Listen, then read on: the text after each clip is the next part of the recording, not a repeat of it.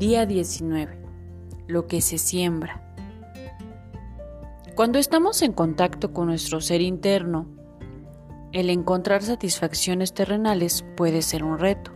El crecimiento en riquezas, por ejemplo, puede mejorar cada aspecto de nuestras vidas, pero si no tenemos cuidado, nos puede engañar al hacernos creer que nuestra felicidad depende de la continua entrada de dinero. Cuando nos volvemos dependientes de cualquier cosa o persona para ser felices, inmediatamente empezamos a temer qué pasará si lo perdemos. Es por eso que mientras caminamos el camino de la prosperidad, buscamos mantenernos separados de lo que buscamos. Aunque parezca ilógico, el estar separado no significa alejarnos de lo que deseamos. Separarnos significa cambiar nuestra necesidad de controlar cómo queremos que se dé la experiencia por el simple deseo de dejar que la experiencia suceda.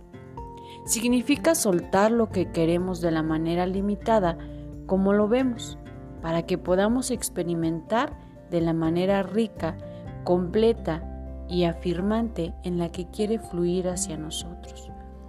Y esto significa darle a lo que queremos el espacio y la libertad que necesita para entrar.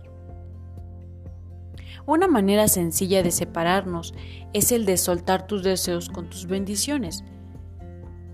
Si lo que deseas es tener más dinero, no solo te imagines volviéndote rico, pero dedica algo del tiempo a visualizar otros prosperando en su economía también.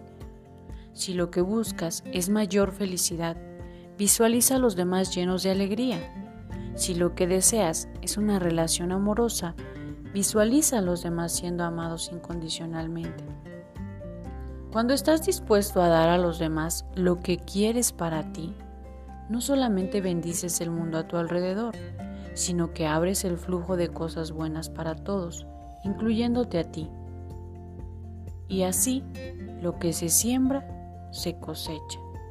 Lo que haces, se te devuelve. Así es la funcionalidad del mundo. Así funciona. Acción del día. Número 1. Lee nuevamente tu plan de negocios para la prosperidad. 2. Coloca tu cuota de dinero del día de hoy en tu contenedor y lee la afirmación que está en el contenedor tres veces. 3. Bendice a todos los que están a tu alrededor, incluyendo a los otros participantes en este experimento.